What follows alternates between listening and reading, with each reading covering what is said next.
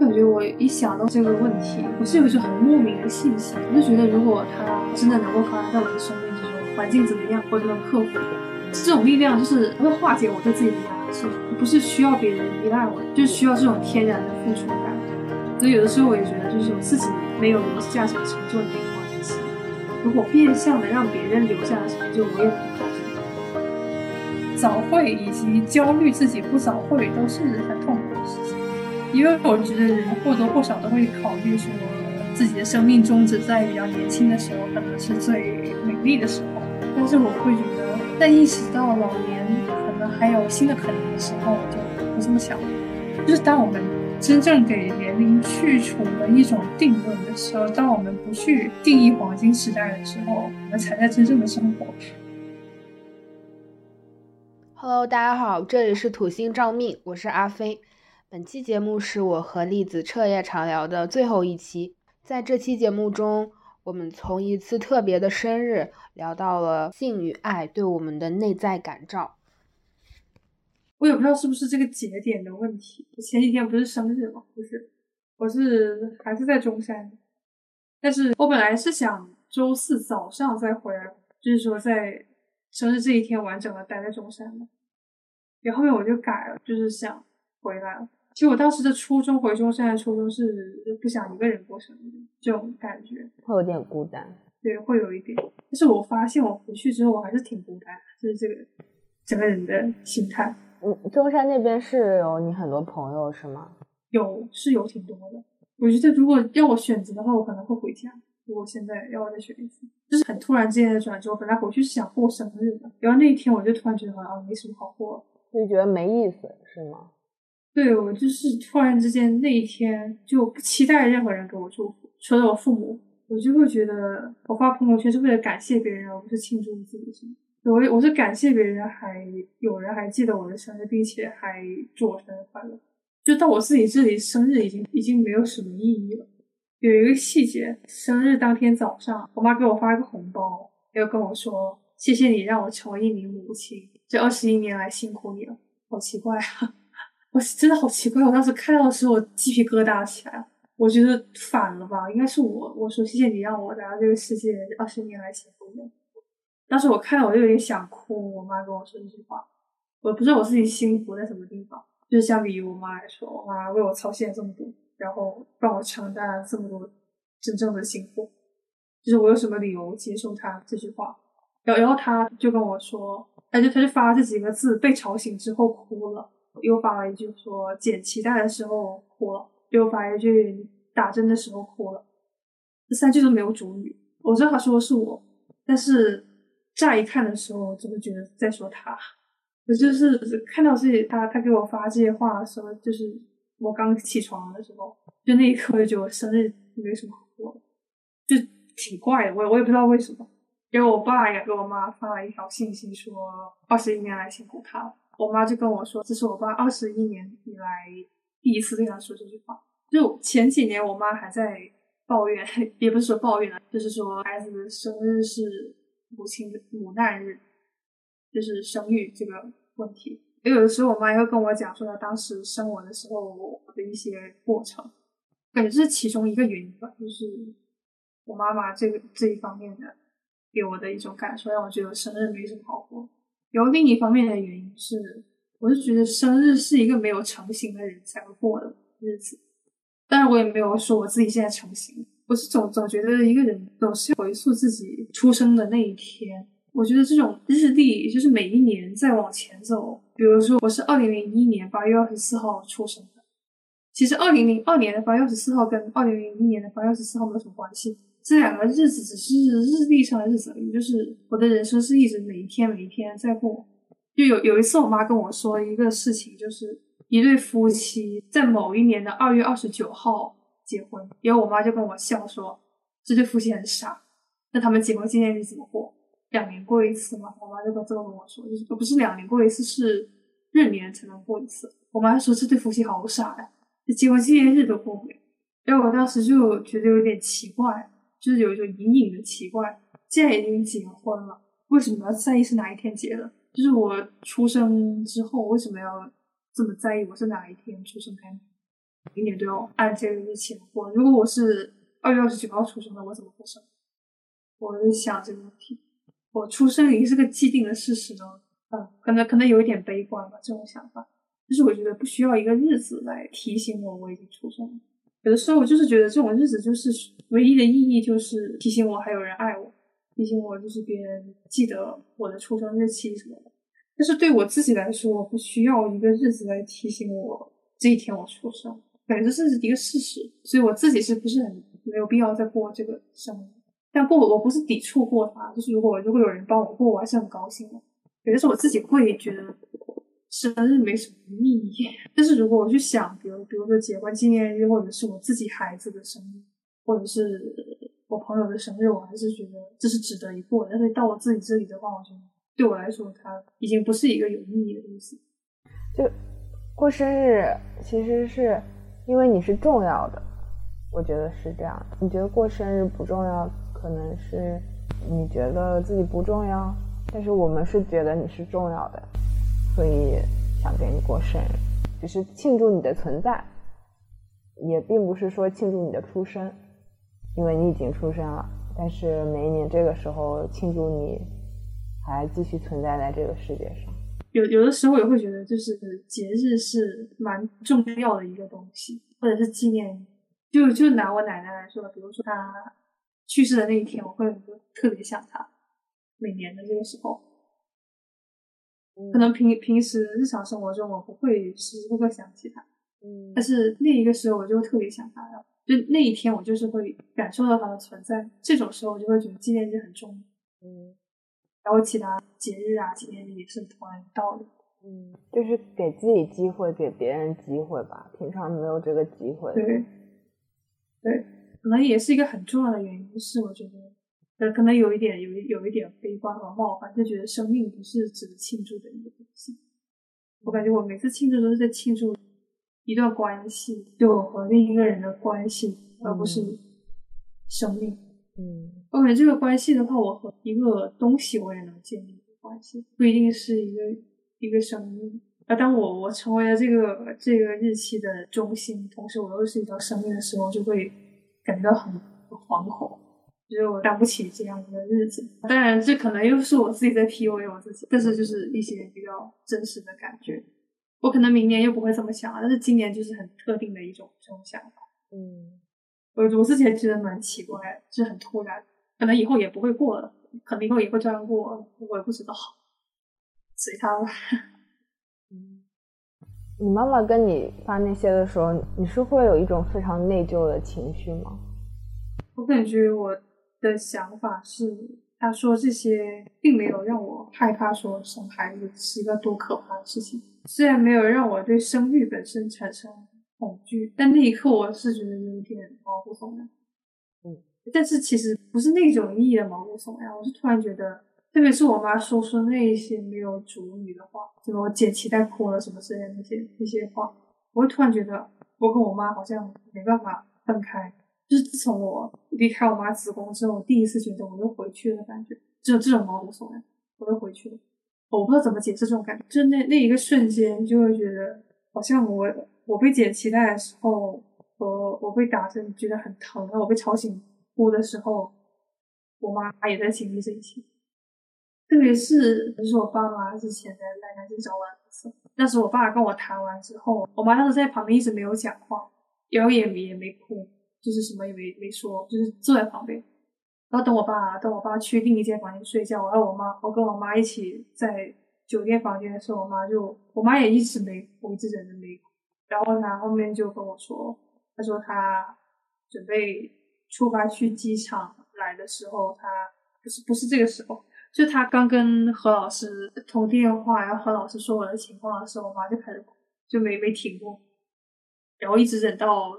跟我两个人独处，在房间独处的时候，因为我觉得现在我承受的一切情绪，包括压制，我妈也在承受。就是我，我跟我妈真的一点都分不开，就觉得很神奇。我我我的感受，我妈其实了如指掌。其实那种毛骨悚然，也不是害怕，就是就是下意识的，就是会觉得惊讶。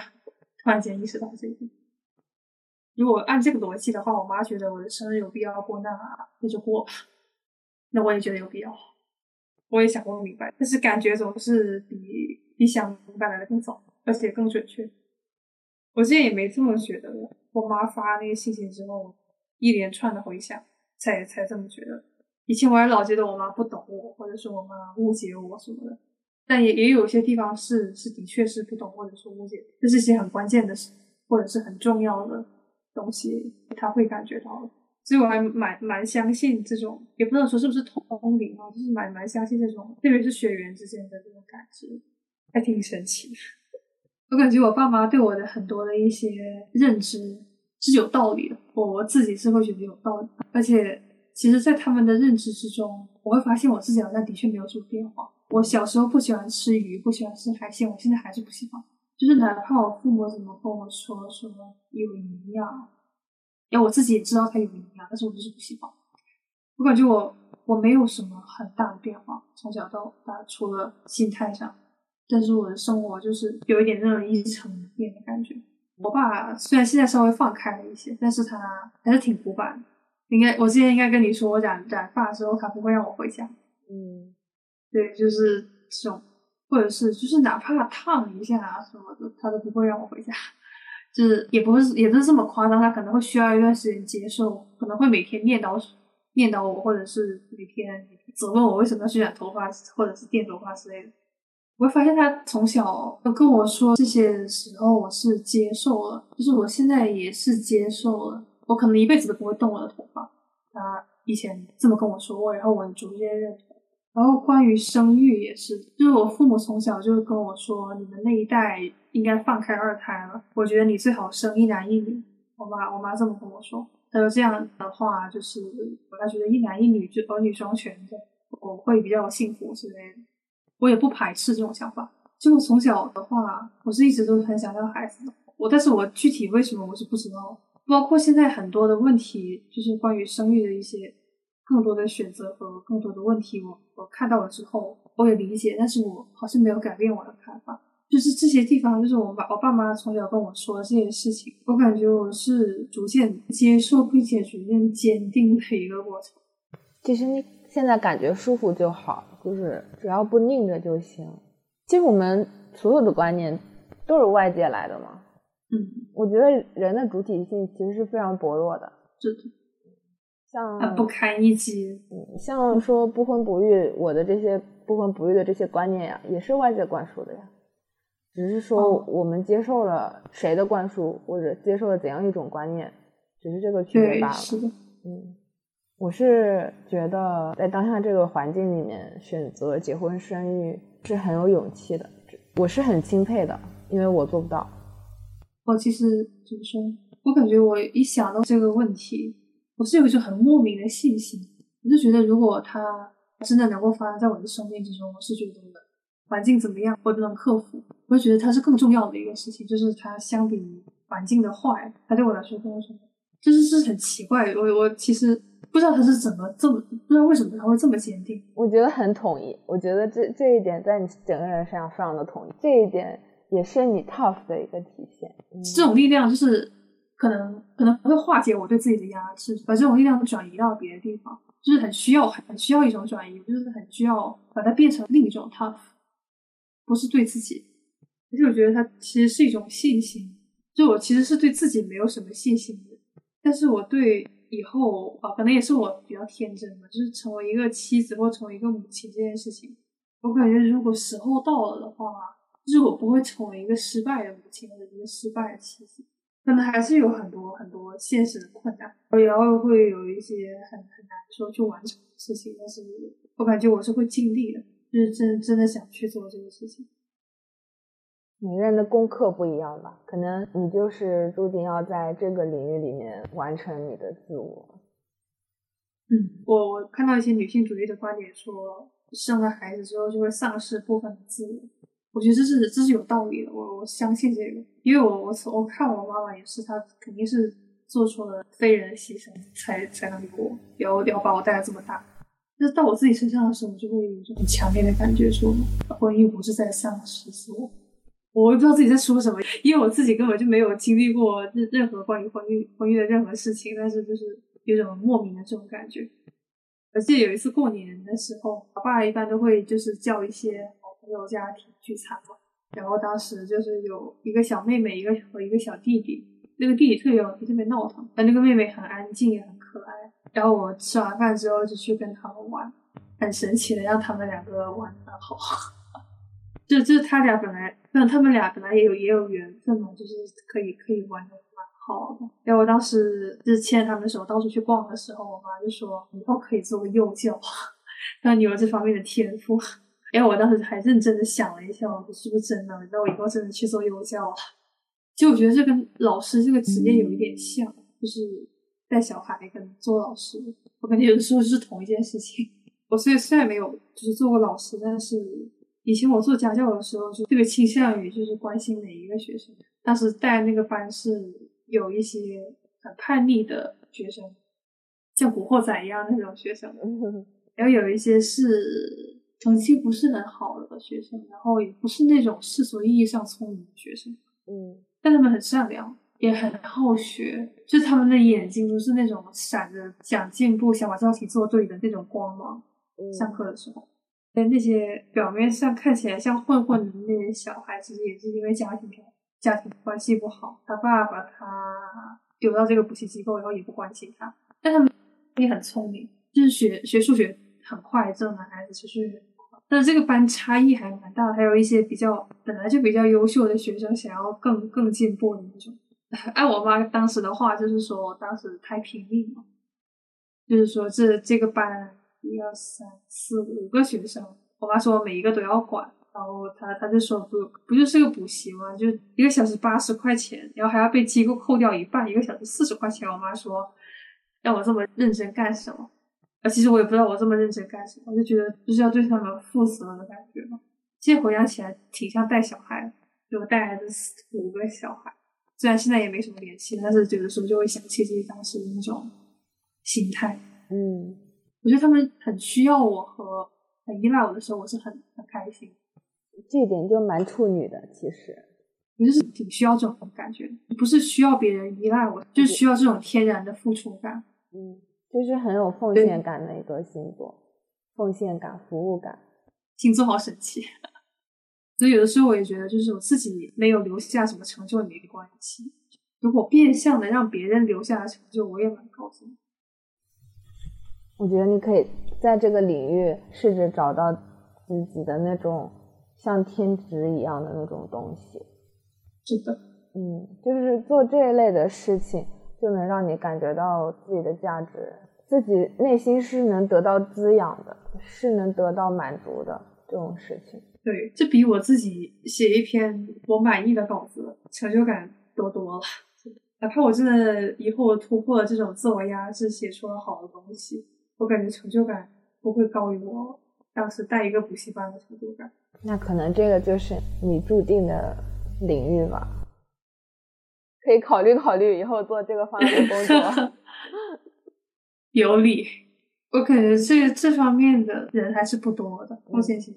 虽然也蛮多人现在在做这个，但是我觉得这种人永远是缺的。而且我觉得你是有能力去承担的，因为因为你的 tough，你是可以承担这件事情。这就是好像就是天然的会去化解掉它。我我也不知道这使命感这个词是不是很俗，就是我觉得。一旦有了这种东西，就是很天然的这种东西，然后甚至有一些东西就会迎刃而解的这种感觉。有理，我宁愿做个幼教。你可以去做那种对外汉语的教师。我当时其实想选这个院的，然后当时我父母就说：“你海外的话，他们可能是他们的偏见啊。”他们就觉得海外学的东西太浅了，就是没有说像中文系或者是英语系那种专门去学的那么那么深。当然，他们也对海外的就业很担忧，他们就会觉得以后就是教一些小孩子叽叽喳喳的，他们就是都没什么前途。但是我觉得可能也不失为一种好的道路。而且我觉得这样一个工作是很入世的，就是你可以把这个职业当做一个窗口，然后去接触到不同的人。然后这种打开的话，我觉得某种程度上有可能会化解你的那种压制感。我是我是几年前有考虑过这个事情，嗯，当时把我的这种想法跟一个海外的教授说过啊，他建议我在文学院读本科，然后在海外读硕士。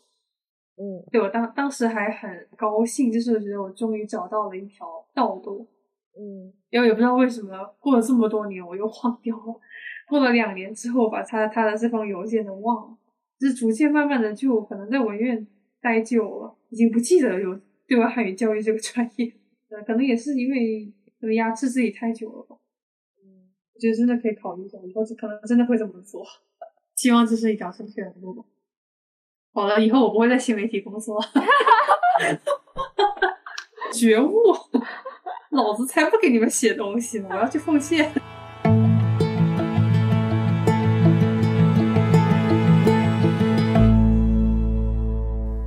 因为我之前跟你讲过，我对生育这件事情有信心。对，但是如果我遇上的另一半是这样一种男性，就是推脱责任，或在这种时候孤立女性的一种男性的话，我也不知道我会做什么。我觉得你不会选择这种人的。对，我是不会选这种人。我感觉在交往期间，他不一定会暴露出就是关于婚育的这种看法。嗯，对，如果是深入沟通之后，他是这样一种人，我觉得我就会当断则断，嗯，绝对不会往下一步考虑。对，对，哪怕是亲密关系，就是还没有到婚育这个程度的亲密关系，我也会断掉。嗯，对，我是可以理解这种现象是一些女性持有不婚不育观点的一些原因。嗯，你觉得这是你这么主张的原因？就是你接受这个不婚不育的观点，对，这是主要的原因。就是对男的没有信心，是吧？或者说不觉得自己有这个几率可以遇到一个比较好的男的？就是从异性的另一半的这个角度来出出发来考虑的话，嗯你觉得是这是主要的原因？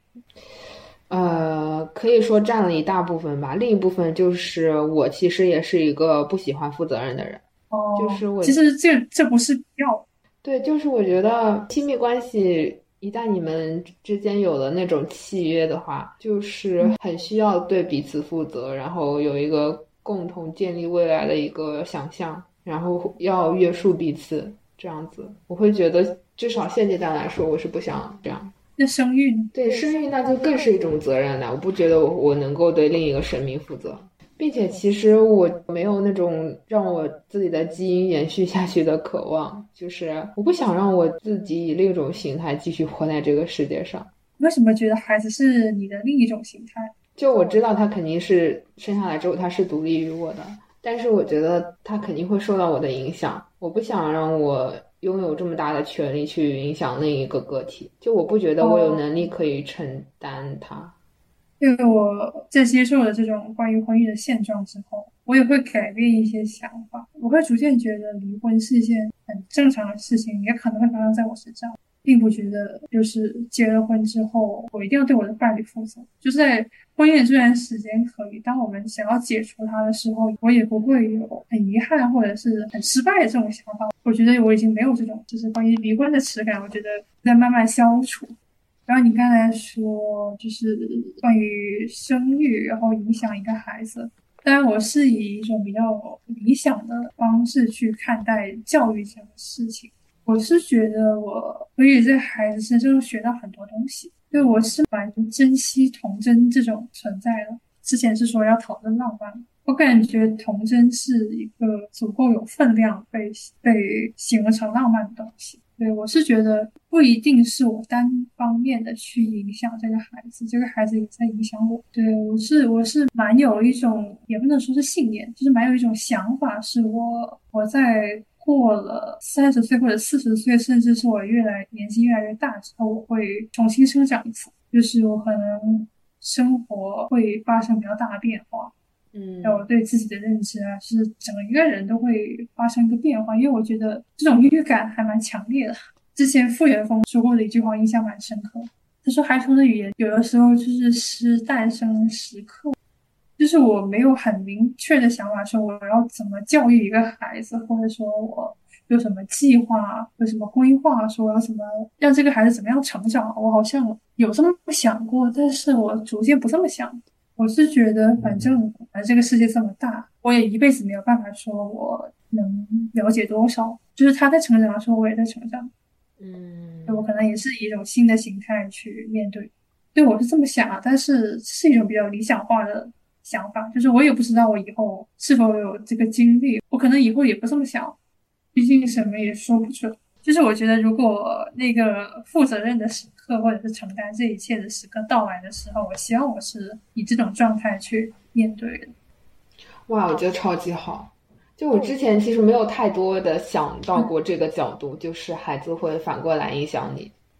我很喜欢一个导演，他叫阿涅斯·瓦尔达，他一直被称赞说是一个保有童真，然后很有创意，然后很可爱的一个老奶奶。嗯。而我觉得他的很多非常优秀的作品，都是在他老年的时候才诞生的。我觉得如果把他的人生截断在他的中年，如如果他的人生在中年截止了，人们在这个时间点往前可能不会这么怀念他。但他的人生在他的老年截止了，然后人们看到他这一生的变化，就会特别特别敬爱他。然后这种童真也在感染他的观众，也在感染我，我就会有这种信心，说就是我步入老年之后可能会再长一次，就这这一定程度上缓解了我的不是说年龄焦虑，因为我觉得人或多或少都会考虑说自己的生命终止在比较年轻的时候，可能是最美丽的时候，会有这种倾向，但是我会觉得。在意识到老年可能还有新的可能的时候，我就不这么想了。你刚刚讲的其实缓解了我的年龄焦虑，你知道吗？我年龄焦虑还蛮严重的。哦，我就会非常害怕自己，甚至是到二十五岁，我可能都会比较焦虑这个事情，更别说三十岁了。然后再往后就更不用想了。嗯，但你刚刚讲的那一些话，我觉得就是会让我对一个人一生的那种成长。就是那种生长的可能性，会有一点点信心，因为我其实会觉得我在人生的早年前，至少是前十八年，我成长是很慢的。